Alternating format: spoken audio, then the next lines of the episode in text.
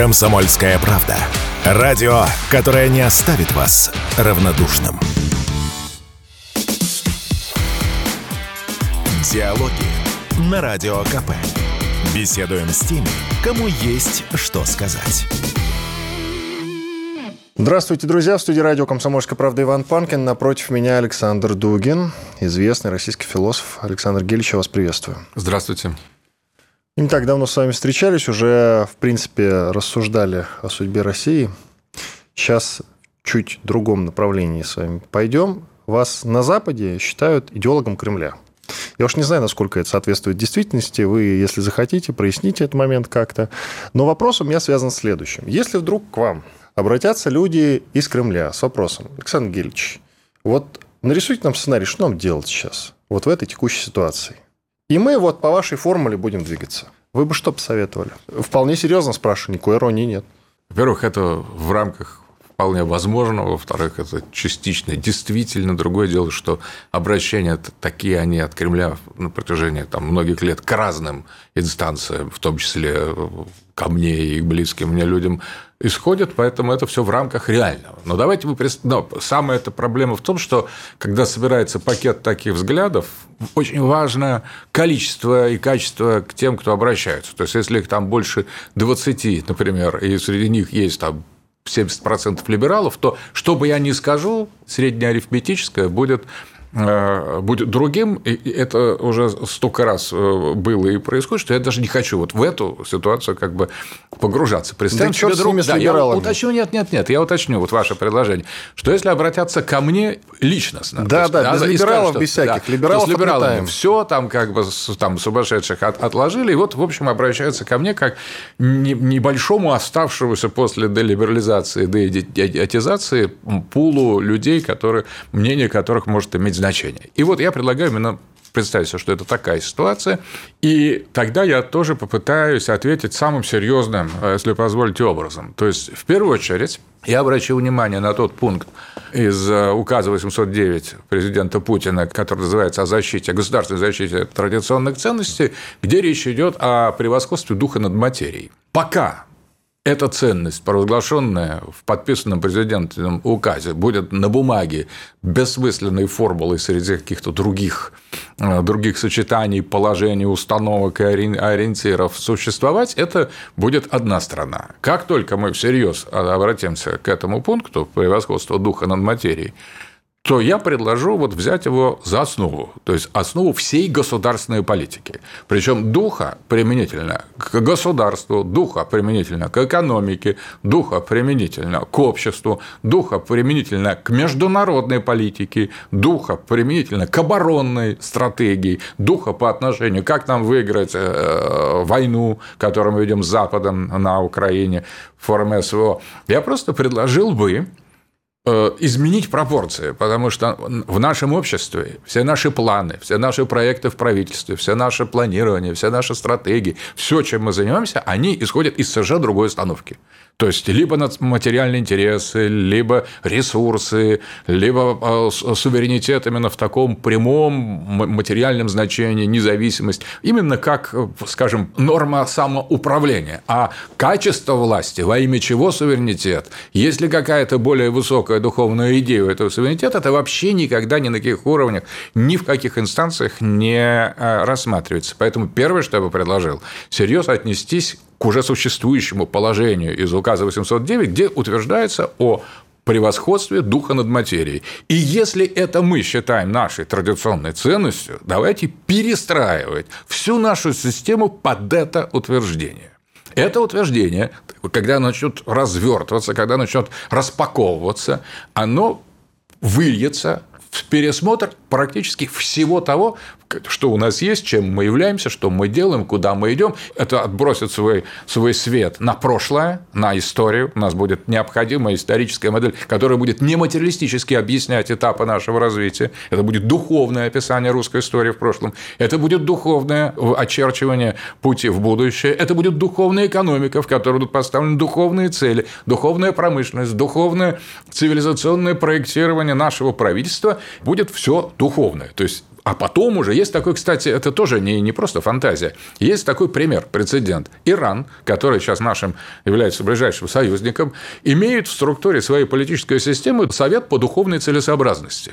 Когда сидят уважаемые духовные лидеры этой страны, признаваемые, прозрачные, и говорят, не как у нас, там неизвестно кто принимает решение, кто-то, мы из телеграм-каналов узнаем, что этот пришел, пролоббировал что-то, этот. Я в это не верю, на самом деле. Я считаю, что э, идет гораздо более разумная у нас ведется политика, но Люди, которые принимают участие в, оформлении наших главных стратегических ориентиров, нам неизвестны. Нам мы только догадываемся, что может быть этот, может быть этот. А в Иране люди, которые отвечают за духовную целесообразность того или иного решения, закона, того или иного договора, той или иной реформы, они понятны. Это вот сидят люди, они сииды, потомки Али в их системе шиитской. То есть это на самом деле некий элемент духа, который просто включен в Конституцию, в конституционный строй и так далее. Если у нас дух над материей, нам не надо быть шиитами, не надо быть мусульманами. У нас традиционная конфессия православия, но она на самом деле в значительной степени и определяла и смыслы, и цели до определенного момента нашей истории, и говорила, что хорошо, что плохо, что надо, что не надо. Вот эта духовная, русская духовная целесообразность с учетом и других конфессий, но с приоритетом православной этики, православного духа, православной традиции, вот с чего бы я начал. Потому что все материальные соображения мы уже э, услышали. То есть все предложения, давайте там возьмем деньги, раздадим бедным, или наоборот, давайте все отдадим там, олигархам. Все это, все материальные методологии, такие обобщающие, они в нашем обществе, как ни странно, исчерпаны. И идеология у нас современная исчерпана. То есть есть либерализм явно отброшен, коммунизм явно в прошлом, остался национализм, который нам вообще неприемлем при такой имперской стране. И получается уникальная вещь, что мы вот э, не духовные методологии, мы фактически и идеология, если угодно, исчерпали. И осталась вот эта замечательная, совершенно не невидимая никем ценность о превосходстве духа, которая уже утверждена, которая уже признана традиционной ценностью для руководителя нашего, это вещь не абстрактная. Когда ты находишься на вертикали, на пике власти, то здесь ты оказываешься на уровне вот этих высоких и абсолютных идей, которые перестают быть абстракциями, а ты стоишь, возвышаясь над всей этой материальной системой, и ты оказываешься на уровне высоких идей, высоких смыслов. И здесь дух имеет значение. Вот поэтому я думаю, что разговор бы начался так, дальше вы сказали, ну, а что вы конкретно имеете? Ну, как вот дух и экономика? Пожалуйста, дух в экономике означает, что мы меняем ориентацию. Не оптимизация производства, не повышение количества мигрантов, например, а совершенно другое. Духом в данном случае будет экономика справедливости не вытекающая из самой экономической эффективности. Справедливость – это духовное понятие. И наше общество настолько будет и всегда было чутко к этому то есть, соответственно, духовность в экономике проявляется как справедливость. А справедливость – это поддержка, если угодно, в наших условиях среднего и малого бизнеса по-настоящему, демонтаж крупной олигархической системы, поддержка государственная, целевая тех предприятий и тех инициатив, которые имеют социальные измерения, помогают детям строить дороги, и много других соображений мы могли бы привнести, как только экономика перестала быть замкнутой суверенной системой, системой ценностей. Когда мы спросили, а экономика для чего? Дальше надо сделать еще один шаг. А для чего государство? А для чего нам победа? А кто такой русский народ? Для того, чтобы он хорошо жил. А что значит хорошо жил, по-вашему? Сытно, мордато, там, уютно, комфортно или? Ну, явно, что дух и комфорт – вещи слабо совместимые. То есть, комфорт может быть, никто не против э, него, но целью он не может быть для народа, для общества, для культуры, для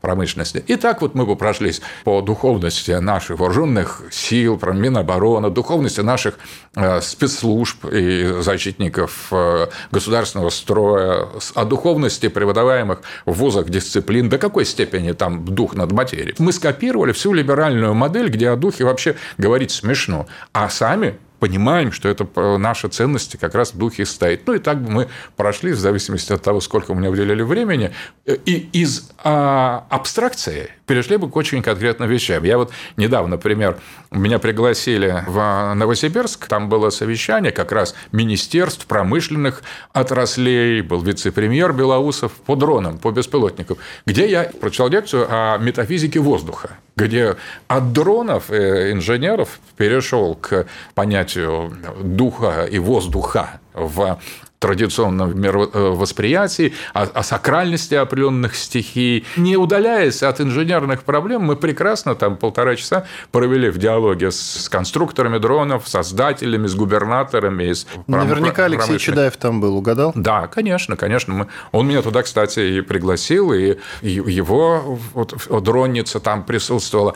И э, разговор был совершенно конструктивный. То есть ни одного вопроса, а к чему нам это все, зачем нам это метафизика физика воздуха, и даже вот Дмитрий Песков, которого наши патриоты считают ну, самым доктором злом, цифровизатором. Там, Либералом. Дмитрий Песков цифровой, спецпредставитель президента по цифровизации, а не пресс-секретарь. И он как раз, казалось бы, человек практический, совершенно такой технократический, и для него эта тема была совершенно не чуждая, не лишняя, а наоборот интересная. Это не такая абстрактная вещь. Дух – это не просто нечто необязательное, обязательное, случайное, и каждый может понимать под ним что угодно, что ему в голову придет. Дух – это определенное измерение бытия. И как только мы начинаем этим интересоваться, как только мы начинаем уделять этому должное внимание, он начинает постепенно реструктурировать и по-другому организовывать все наше пространство, включая самые практические прикладные материальные вещи. Иван Панкин и Александр Дугин. Делаем небольшой перерыв. Через две минуты продолжим. Александр Коц. Один из лучших военных корреспондентов не только в России, но и во всем мире. Он работал репортером во многих горячих точках. Чечня, Южная Осетия, Косово, Афганистан, Ливия, Сирия, Египет, Ирак, Украина. Каждый четверг в 7 часов вечера по московскому времени слушай на радио «Комсомольская правда» программу «КОЦ. Аналитика с именем». Диалоги на Радио КП. Беседуем с теми, кому есть что сказать. Продолжаем. Иван Панкин и русский философ Александр Дугин. Как-то вы рано похоронили либерализм. Коммунизм, понятно, я согласен. Национализм требует пояснения от вас. А вот с либерализмом, мне кажется, совсем поторопились. Россия похоронить либерализм, да, скорее нас их похоронить, если честно. Вот у меня есть такое скромное мнение. И никуда либерализм, несмотря на спецоперацию, в прошлое не уходит. Ни в экономике, ни в политике. Ну, вот если у вас есть что возразить, я с удовольствием вас послушаю. Ну, мы начали с того, что меня пригласили в, в Кремль послушать. Если меня пригласили в Кремль, то либерализм больше э, не отвечает на запрос существующий, потому что если бы он удовлетворял, меня просто не пригласили. Я, это, мы выстраиваем эту конструкцию. То есть, если либерализм еще здесь кого-то может вдохновить, фасцинировать, убедить, предложить какие-то рациональные стратегии, при том, что мы воюем с западной либеральной цивилизацией, в этой ситуации мне среди советчиков и участников делать нечего. Только в том случае, если мы понимаем, что мы пришли с либерализмом в тупик, приглашают нас, таких как я, и таких немного, но они а есть. мы пришли к этому выводу сейчас? В, на радио мы такую э, ситуацию реконструируем. А как оно в действительности? Вот, э, вы знаете, я всегда в жизни своих э, текстах, своих, э, своих работах, когда говорил о политике, такой прямой политике, я, как правило, забегал вперед. Потом это догоняло меня, все прогнозы практически все сбывались, но когда они сбудутся? Мне кажется, что они уже сбылись. То есть, это уже факт. А оказывается, еще пройдет там 20 лет или там 30 лет под час. Иногда 5, иногда 7, иногда 12. И вот это э, таймлайн, вот этот, вот этот тайминг процесса он мне не дается. То есть, знаете, как вот пророки там в библейские, они видят будущее, но они не знают, когда оно наступит. Они видят антихриста, они видят дракона, они видят падение на статуи золотого истукана, но они не знают, когда это. То есть, в этом отношении они знают, что точно, знают, где точно, например, на Ефрате или где-нибудь на Святой Земле Армагеддон, или на севере у царя Роша Мешеха и Фувала. Но они не могут сказать, когда. И в этих пророчествах никогда не содержится конкретных исчислений, обратите внимание. Говорят, будет так, и видел я то. В философском уровне я могу сказать, что я в аналогичной ситуации нахожусь. Я вижу, что либерализм – это э, тупик человечества. Я вижу, что он как бы рухнул, по сути, не только у нас, но даже там, где он сейчас процветает и достиг э, своей полноты. Более того, я считаю, что именно победа либерализма над другими идеологиями западноевропейского модерна и привела его к гибели и к катастрофе, потому что он выглядел более-менее, когда были нелиберальные теории. Когда остался один, он обнаружил все свое нигилистическое содержание. А о либерализме я писал и говорил очень много, но, возвращаясь к нашей теме, я сейчас даже не хочу рассуждать э, на тему, уже мы его оставили там за, за бортом, либо еще нет. Если приглашают меня, значит, мы осознали, что уже оставили. Если еще нет, то тогда давайте послушаем других экспертов и э, другие прогнозы, других мыслителей. Александр Гелич, а вот мы, насколько я могу судить, вообще постепенно, но отказываемся от э, англицизмов, от э, латиницы даже в московском метро собираемся ее убирать, потому что она якобы не нужна, на английском станции объявлять теперь не будут. Не значит ли это, что все, западным миром мы покончили и окончательно от него ушли? Будем строить настоящий русский мир в замкнутом, правда, пространстве. Но дело в том, что у нас такое большое пространство, что оно не может быть замкнутым. Вот такая гигантская территория. Она ну уже хорошо, открыта. я имею в виду замкнутая от западного мира, того, который мы называем западным. Да, так и есть. Мы идем в этом направлении. Более того, мы фактически встали на этот путь очень фундаментально. Нам кажется, что мы немного, немного дразним Запад, что мы немного заигрываем с ним, что мы его пугаем, а вот мы сейчас от вас отвернемся, и вот вы без нас, без нашего газа попляшете, без нашего Достоевского, без нашего Большого театра, без того, что вот мы считаем своим достижением, вы сейчас вот без нас э, поймете, какие мы хорошие, чего, что вы потеряли. То есть в этом есть что-то детское. Но мы разворачиваемся от Запада к русскому миру не по-детски. По большому счету мы не осознаем, что мы делаем до конца. Мы как бы в значительной степени мы обиделись, мы оскорблены, нас выбрасывают, мы говорим, ах, ах так, раз вы не хотите с нами иметь дело, поставите нас под санкции, отбирайте у нас технологии, то мы и без вас но на самом деле вот из этого такого немного а, раздраженно бытового, скандального прощания с Западом, с надеждой, там сейчас вот быстро пройдет, ситуация повернется, там что-то на фронте или где-то еще, и мы вернемся. Мы на самом деле уходим. Мы уходим в русский мир, мы уходим в совершенно в новую цивилизационную реальность. И мы по целому ряду причин будем обречены, если угодно, двигаться в этом направлении все дальше и дальше и дальше и дальше под страхом уничтожения страны. Потому что стоит нам только сказать, стойте, давайте опять на Запад, они уже второй раз после вот этого 30-летнего периода на нашу э, внутреннюю политику больше не, не купятся, если угодно. Мы им присягнули в 90-е годы, мы подняли лапки, сказали, что мы сдаемся, мы теперь часть вашей цивилизации, ценности советские, которые мы сейчас отбрасываем, ради которых мы с вами боролись, больше не действуют, мы принимаем ваши ценности. Ну, представляете, это же очень важно. Не просто мы отказались от советских, а взяли православно-монархические, например, а мы отказались от советских и взяли либеральные антисоветские. Мы фактически совершили акт капитуляции идеологически перед своим идеологическим врагом. Нам полуповерили, ну, по, там, похлопали по плечу, где-то покатали вокруг статуи свободы, что-то пригласили каких-то наших комсомольцев к себе на, на семинары, но потом э, нас тогда не добили, как они считают. То есть где-то там, ну, пытались, раз Чечня, первая чеченская кампания, пытались нас раз... раз да раз... и вообще было засилье ЦРУ, Путин об этом рассказывал. Конечно, конечно. Но все-таки не добили. И вот мы тихо-тихо, не так, ни шатка, ни валка, вместе с Владимиром Владимировичем Путиным стали отсюда выбираться. Глядь, и уже мы воюем с Западом.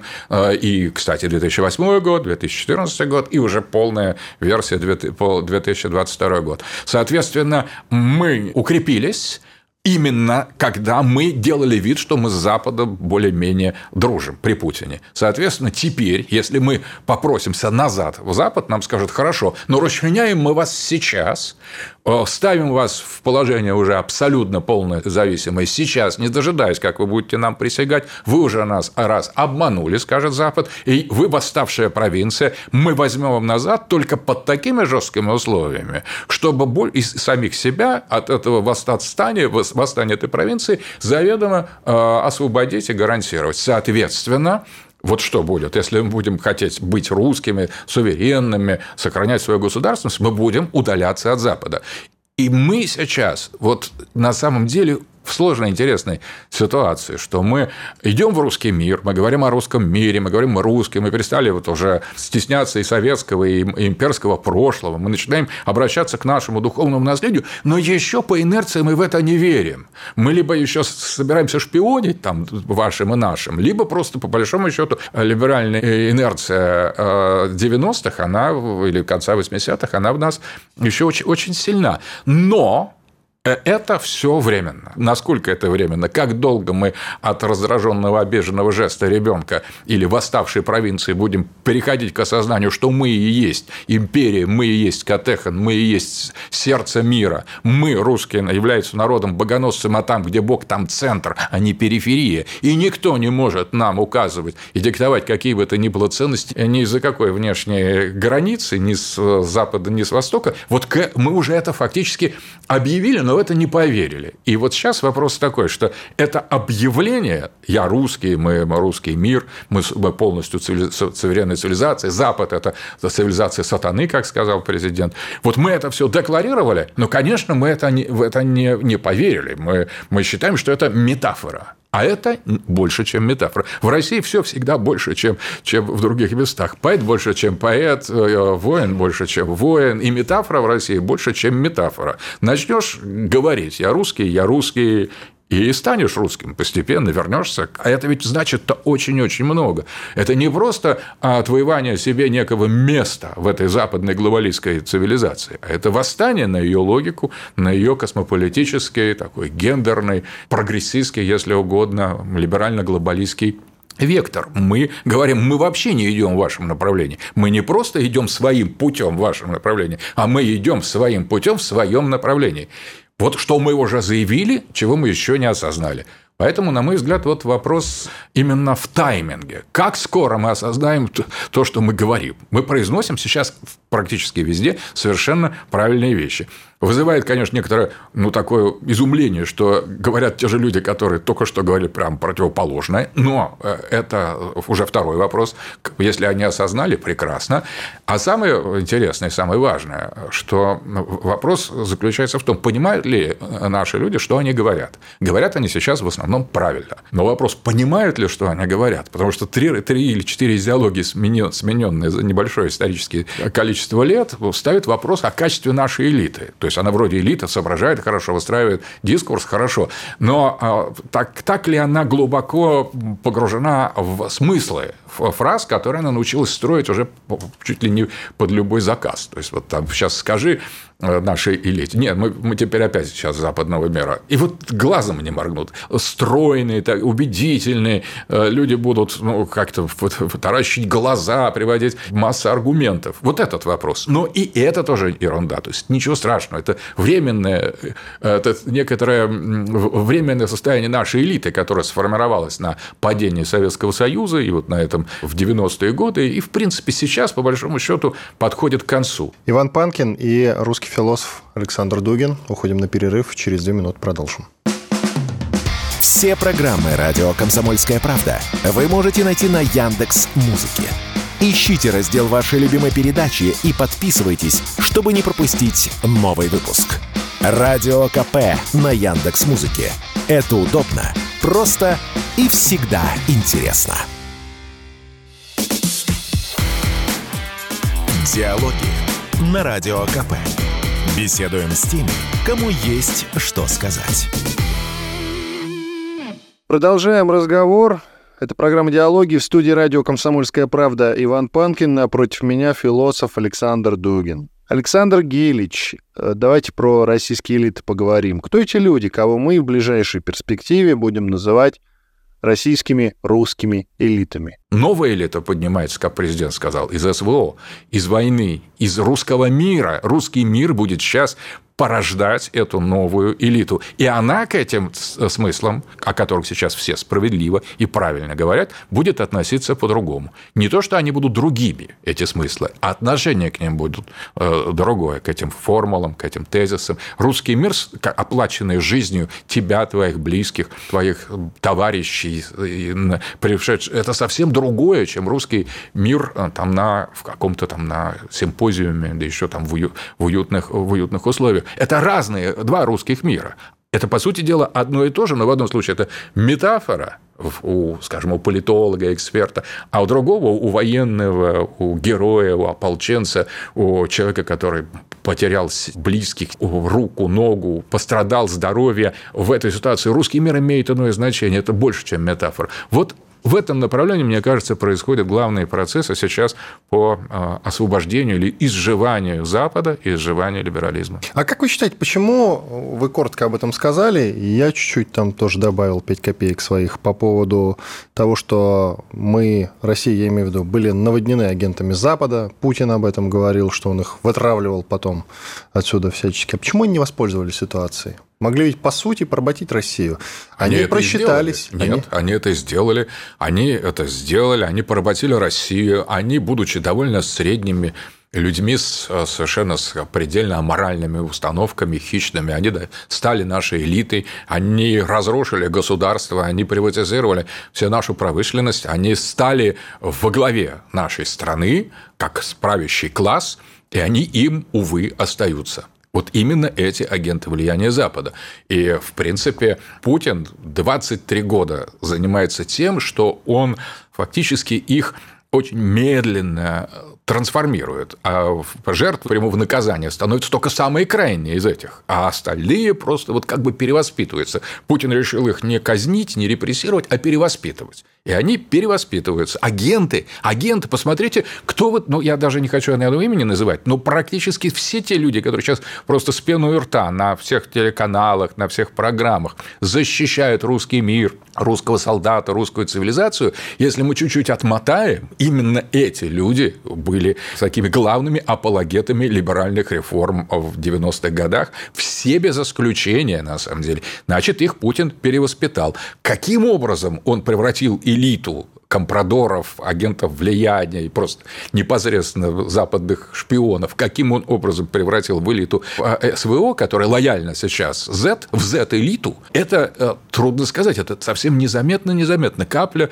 по капле. Вот был такой поэт Леня Губанов, Леонид Губанов, может быть, вы слышали, он очень был известный в 70-е, 80-е, прекрасный поэт, он был такой хулиган, такой Есенин более позднего периода. Так вот он, когда он э, э, любил приходить приходить в гости и когда плясал, он не любил мещан, телевизор тогда был роскошью, и во время плясок а, он чуть-чуть этот телевизор сдвигал, чтобы в какой-то момент не от его э, действия, а просто кто-то бы зацепил его случайно, этот телевизор рухнул. Мне кажется, Путин также поступает вот с этими западной агентурой э, влияния. Он незаметно, незаметно в ходе пляски, э, обращая внимание на какие-то другие процессы, он сдвигал внешнее управление, эту пятую колонну этих специй, спящих, он их постепенно сдвигал, сдвигал, сдвигал, и в СВО, в СВО их власть рухнула. Но так, что они сами не заметили, как не заметили вот такие счастливые владельцы телевизора, вот эту стратегию Лени Губанова, который э, показывал им читу мещанского обладания. Нашел пару фрагментов была б жива Цветаева, пошел бы в ноги кланяться, пускай она седая бы и в самом ветхом платьице. Но я целиком не буду читать. Так, да, друзья, найдите подборку стихов Леонида Губанова, почитайте. Это действительно... Это классик, почему-то, на мой взгляд, ныне не востребованный.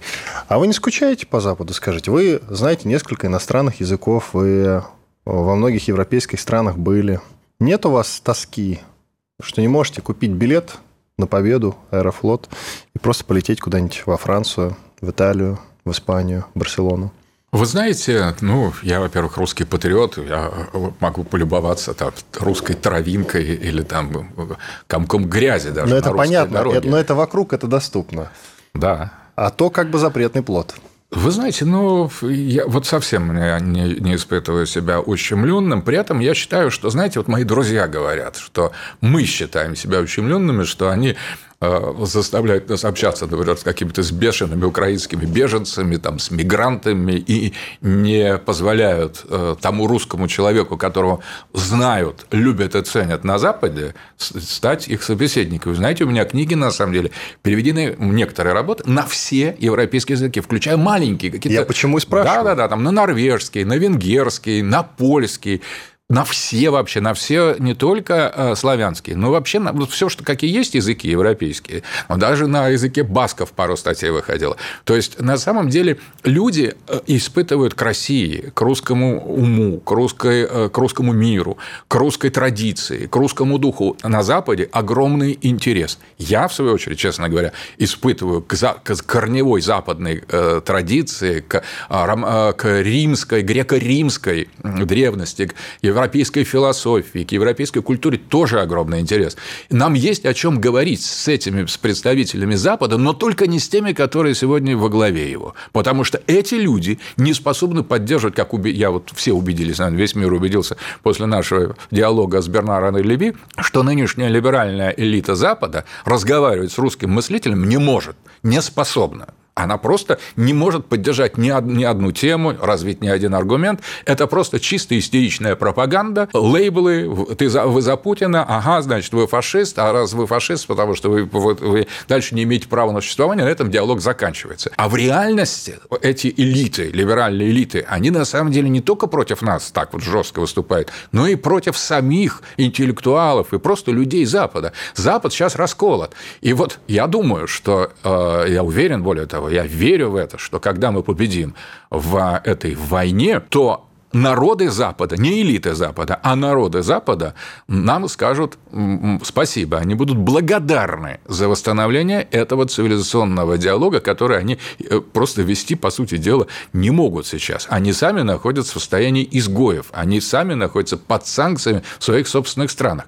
То есть, можно сказать так, есть Запад и есть Европа, есть Запад и есть общество, те же самые, даже американское общество, глубинное американское общество, там очень много интересного. У меня много собеседников из, этой, из этих разных сред. Мы обсуждаем там американскую культуру, американскую философию, и до сих пор а, а, а, обсуждаем. А уж про Европу там и говорить нечего. Это совсем э, близкие вещи. Но никакой ностальгии я по этой либеральной нынешней глобалистской Европе, а по сути дела это антиевропа, это не Европа, не испытываю. Я думаю, что они, когда они отрезают э, связи с Россией, они в первую очередь, европейцы, обкрадывают сами себя, потому что мы, может быть, быть носители. Мы славяне, мы свежее, мы позднее обнаружили многие философские, эстетические, культурные и научные направления. Но мы придали им свою, свою, свою страсть, мы придали им э, свой дух, свое, свое, свое восхищение. Для нас многие вещи с Запада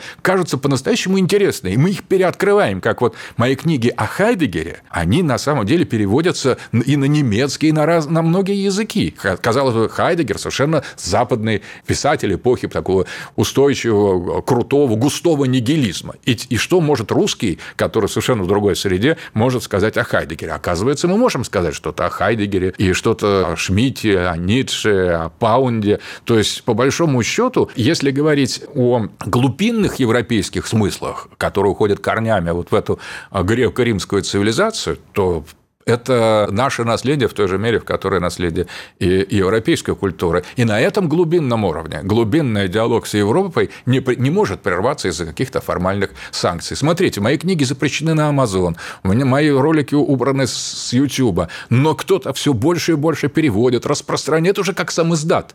То есть, на самом деле, работа Дугина на Западе – это как сам издат в свое время у нас. То есть, там Орвел у нас, я помню, мне приносили какие-то другие, там, напечатанные на а, папиросной бумаги под копирку книжки западных авторов, и я, конечно, с жадностью их читал. Они были здесь запрещены а, и попадали сюда через сам издат. Вот сегодня в таком качестве существуют десятки моих книг э, в, в мире. Да, их нельзя выставлять в магазин, да, их нельзя отправлять по Амазону, но кто-то их покупает, и кто-то печатает, и переводит, и распространяет.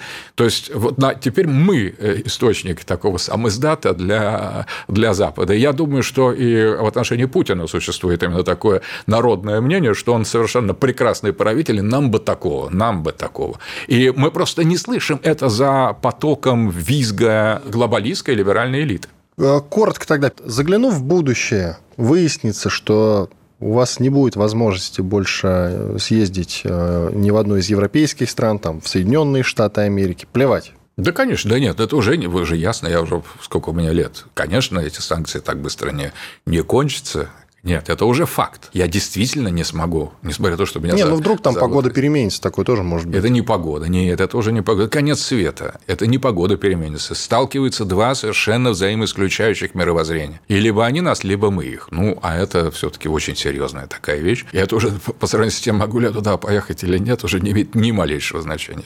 Александр Дугин, русский философ, был в нашем эфире. Я Иван Панкин. Надеюсь, остались довольны. Я-то точно. Благодарю вас, Александр Гелич.